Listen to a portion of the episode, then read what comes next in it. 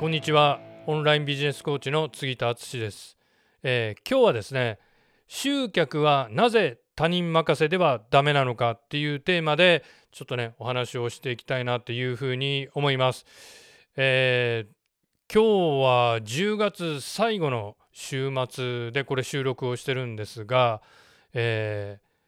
あなたはいかがお過ごしでしょうか？いやもう早いですよね。2022年も気がつけばあとあと2ヶ月2ヶ月ですよでもまあね2ヶ月あれば結構なことがねできるかなって思ってますなので私もですねまああなたもそうしていただきたいんですけど諦めずに2022年最後までこうね、えー、突き抜けて走って一緒にね頑張っていければなというふうに思います。あとあの最近もう本当こう気温のねがの上下がすごく激しくて暑暑いっていうのはもうあんまりなくなりましたけど本当急に寒くなったり今日の今日の昼間は結構ねポカポカ陽気で、まあ、気持ちいい感じなんですけどこれがまたね夕方朝になるとぐっと冷え込んだりとかしますんで風邪なんかひかないようにえー、頑張ってほしいなっていうふうに思います。で、前置きはですね、この辺にしましてですね、えー、今日のテーマですね、集客はなぜ他人任せではダメなのかっていうお話をしていきたいなというふうに思います。これはですね、あのー、最近ですね、オンライン講座をコンテンツ販売サイトっていうのかな、あのー、まあ、もう名前言っちゃいますと、まあ、他にもあるみたいですけど、ユーデミーとかね、こう、大手さんがやってるプラットフォームに出品してるんだけど、いやー、なんかいまいちね、その、儲からないんですっていうご相談をちょっと何件か相次いで受けました。で、結論から言ってですね、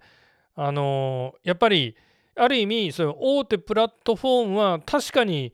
ね、便利なところはあると思うんですよね。その自分のオンライン講座、まあ、作るのは結構大変だと思うんですけど、まあ、作ってしまえば販売はほぼお任せできるわけじゃないですか。まあいろいろ設定とかね多少あるとは思うんですけどだあの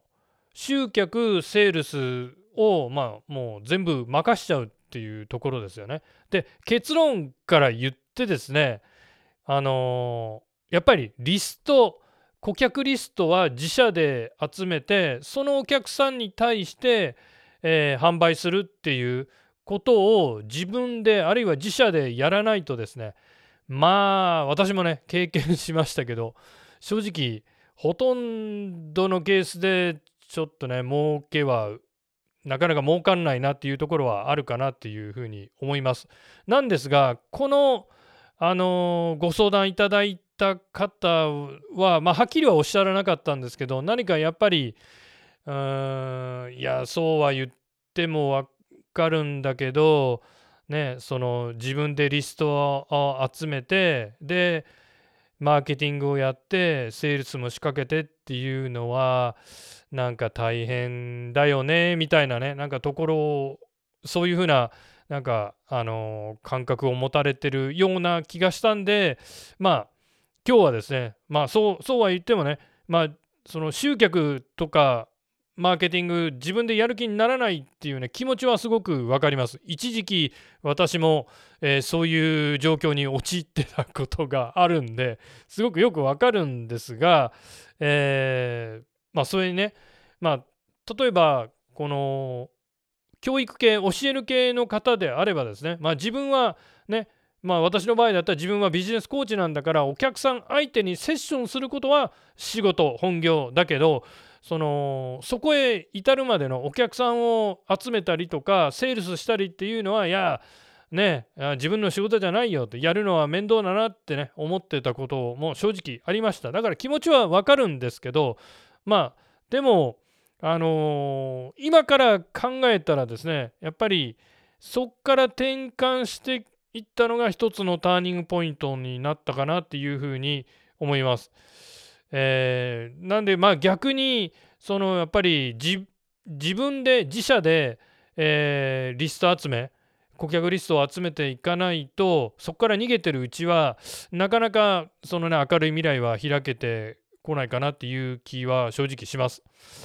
なんで、まあ、今日はですねちょちょっと前置き長くなりましたけど自分でリストを集めてマーケティングをやるっていうねそこにまあ少しでもあなたにやる気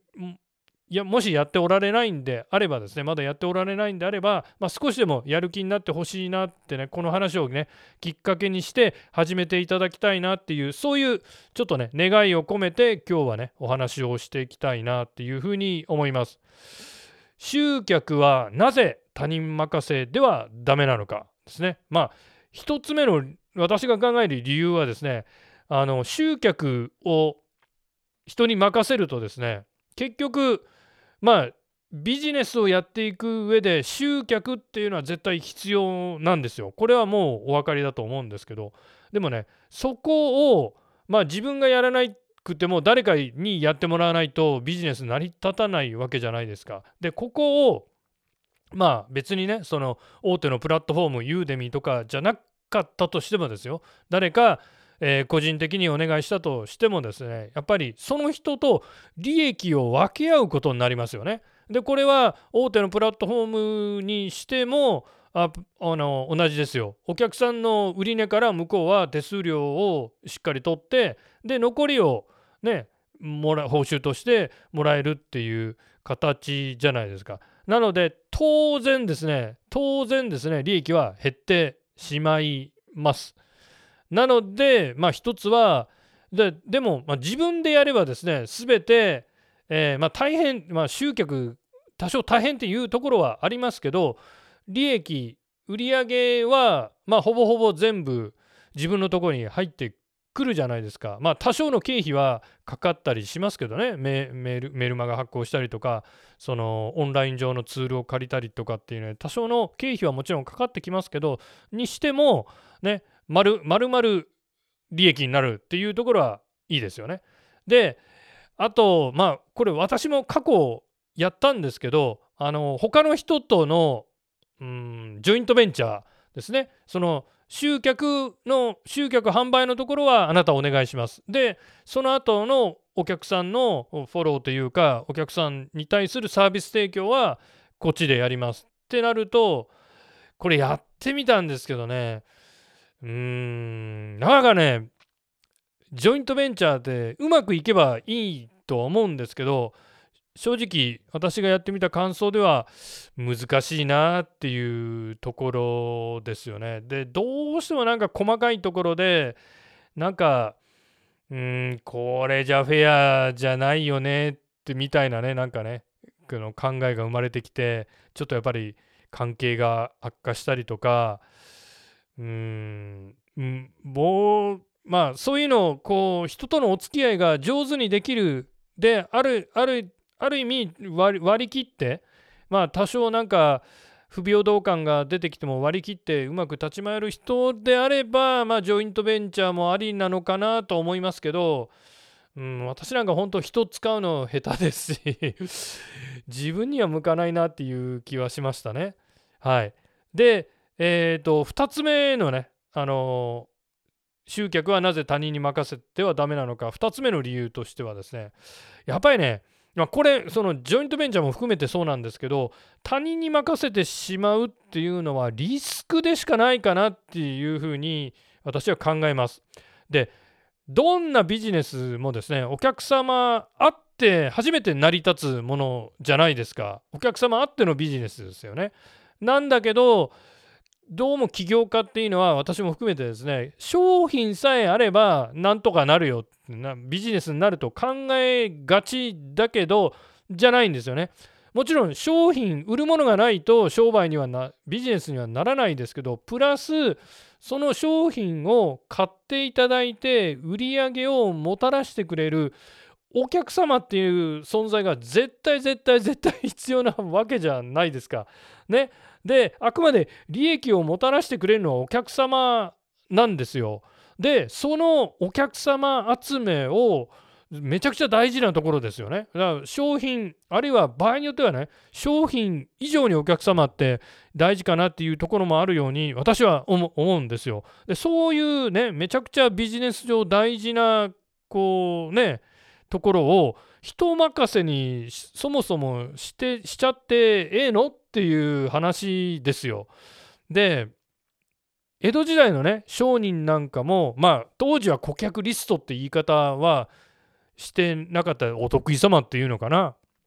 あの、えー、大黒長か大大副長というんですかね。こう、えー、当時だから藩士にこう墨で、ね、書いてたと思うんですけどでもねあのー、まあ大阪もそうだったと思うんですけど江戸なんかはねしょっちゅう火事になってで火事になったらそのねいつでもビジネス再開できるようにその大副長は、えー、井戸に沈めてねなんとか大副長だけは守ったっていう話があるじゃないですか。それぐらいね顧客リストっていうのはやっぱり僕ら商人まあ商人と言っちゃいますけどビジネスやってる人間にとってはめちゃめちゃめちゃ大事なんところなんですよね。でそれを、えー、うん、まあ人任せにしちゃやっぱりねダメじゃござんせんかっていうことなんですよね。はい。で、えー、3つ目私が考える3つ目の理由がですね顧客リストっていうのは資産です。で、えーと、これは私が言ってるんじゃなくてまああのビジネス系のね先生とか結構ここ言われる方、えー、いますけどでもねなんか日本ではねあんまりこの顧客リストっていうのを、まあ、同業者というかねこのビジネオンラインに限らずビジネス教えてる人はあんまりこの顧客リストは大事だよっていうことをどっちかというとなんか、うん、はっきり言われない人がなんか多いような気がするんですけどまあまあそれはいいんですけどね。えっ、ー、と8月に私メールマガジンとあとあの、オンライン講座でもお話ししましたけど、えー、ジョー・ジラードっていうねあのアメリカにすごい自動車のセールスマンがいたんですよ。なんとこの人は60年代から70年代後半にかけてですね15年間で自動車をですよ1万3000台1万3000台も売ったっていうので今でもあのギネスに乗ってその記録は破られてないらしいんですけどまあこでこのジョージ・ラートはなんでねあの1人で1万3000台も15年間でだから年間にすれば800台以上ですよね。800台以上ってもうとてつもない数字だと思うんですけどなんでこういうね販売台数をの記録を、打ち立てることができたのかっていうとまあいろいろこれ解説されてる方いますけどやっぱり一番大きいのはねこのリストを元にしたビジネスをジョー・ジラードは展開したっていうところがやっぱり一番大きいかなっていうふうに思います。まあだからジョー・ジラードに限らずですねリス顧客リストっていうのはねあの資産でありそのリストをもとにね、えー、ビジネスっていうのは展開していくまあリストがないのはねもうはっきり言ってうんビジネスっていうよりはまあちょっと厳しい言い方をすると単なるお金儲けっていうレベルかなっていうふうに思います。必ずやっぱりねさっき言ったようにお客様があっての売り上げですからそこのところはねあのやっぱりもう資産ですよ。ね、で、えー、何らかの理由でね仮にビジネスがあなたのビジネスがポシャったとしてもですねでもね顧客リストさえあればねまたいつでもね復活できるんですよ。しかもまあまあどれぐらいかかるかはもちろんそのやり方とビジネスによると思うんですけどしかも最短最短最速でですよ。であの経験あるね起業家であればね商品は作れますよね。作れるはずなんですよ。あるいはまあビジネスによればねどっかから仕入れるとかってできるじゃないですか。そしてねそのその商品商品を持っててで顧客リストにねご案内こういう商品がありますけどいかがですかってご案内かけれかければですね売り上げがまあねどれどれぐらい上がるかはもちろん商品にもよりますけど売り上げが発生するわけですよ。もちろんね何でもかんでも売っていいっていうわけじゃないんですけどでも顧客リストさえあればですね何があった時でもねなんか急いでね、その商品用意してですね、リストに対してご案内、セールすれば、比較的短期間で売り上げを発生させることができます。でもね、リストがなければ、まあ、売り先がないっていうことですから、どう頑張っても、どういい商品を持ってても、売ることすらできないわけですよ。しかも、ね、その、一からリストを集めようとなると、やっぱりね、すごい時間もかかって大変です。でも、ね、リストさえあればですよ、本当あなたのビジネスをお客様が何かあってもですお客様が助けてくれるんですよ。本当売り上げをもたらしてくれるのはお客様だけです。残念ながら 僕らコーチコンサルではないんですよ。まああの助言お助けすることはできますけど、ね、売り上げをもたらしてくれるのはコーチコンサルでもないですしあるいは税理士さんでも会計士さんでもないですよ。ね、お金の経営の面でアドバイスをくれる税理士さんとか会計士さんはアドバイスくれるかもしれないですけどまあアドバイスだけなんですよ売り上げを消してくれるまあお客さんになってくれれば別ですけどね税理士さんとか会計士さんがお客さんになってくれれば別ですけど基本えあの売り上げはもたらしてくれる人ではないですよね。お客様だけです、売り上げをもたらしてくれるのは。で、結局、そのユーデミみたいな大手プラットフォームで商品販売するていうことはですね結局あの他人のリストを借りて他人のリスト頼みで商売してるっていうこういうね貴重なビジネス上の資産を無視したビジネスなわけですよ。でもちろんねそのオンラインビジネスの初期の頃にこういう大手プラットフォームを使うっていうのはねありかなっていうふうに思います。まあ一ついいところはあの試し売りがこういうところでできるっていうことですよね。で商品テストまあ作ってみたんだけどこれ本当に売れるのかなっていうのをこういうあの大手プラットフォームでちょっと売ってみて、えで売れるなっていう確信持ってでそこからもう広告とかかけてガーッとね、え、リスト集めて売っていくっていうのは全然ありかなっていうふうに思いますけどまああやっぱりねどどっかであの今その大手プラットフォームを利用されててまあ儲かってればいいと思うんですよ。儲かってれば続けてくださいなんですけどまあもう全然儲かんないですよっていう人はですねもうどっかでやっぱりね見切りをつけて自分で自分のお客さんをね獲得していくビジネスモデルに切り替えていかないとやっぱりねまあ、ずっと他人のリストで商売するっていうのは本当最もリスクが高いビジネスになっちゃうかなというふうに思います。だからもう本当ね、えー、結論言いますとリスト顧客リストっていうのは自社自分で集めましょうっていうことなんですよ。でそこはあなたのねであなたの顧客リストをもとにねビジネス展開をしてくださいよっていうことです。なのでまあ少なくともねそのリスト登録してもらうための出会ってでねちょっと気に入ってもらってファンになってもらうっていう、ま、マーケティングですよね。ここはやっぱりね中小企業まあ最近は中小企業だけじゃないですけどね。本当あの中小企業は社長のマーケティングは社長の仕事です。集客は社長の仕事です。でただただねやっぱりとは言ってもちょっとうんパソコンとかねそういうシステム関係はちょっと苦手だなとかねこうこういうなんか機械でこう収録するのは苦手だなとかっていう人もおられると思うんでまあ苦手な部分だけはねそのちょっと外注さんに手伝ってもらうとか任せるとかスタッフにやらやってもらうとかねっていうのはもちろんありです。でもでもいいですけどやっぱりね自社でちゃんと立リスト構築して自社のリストを持つっていう所有するっていうのはもう絶対ねやってほしいなっていうふうに思います。本当ねあのオンライン講座作れる人であれば僕はね基本的に集客はできると思います。結構ねオンライン講座そのユーデミーとかで売ってたとしてもですよあのそれは売り方の問題なんででもオンライン講座作ること自体っていうのは結構ねハードルが高いんですよ。だからそれができる人であればね本当今流のこう動画使ってとかなんかねポッドキャストを使ってもいいですしそういうあの集客の集客は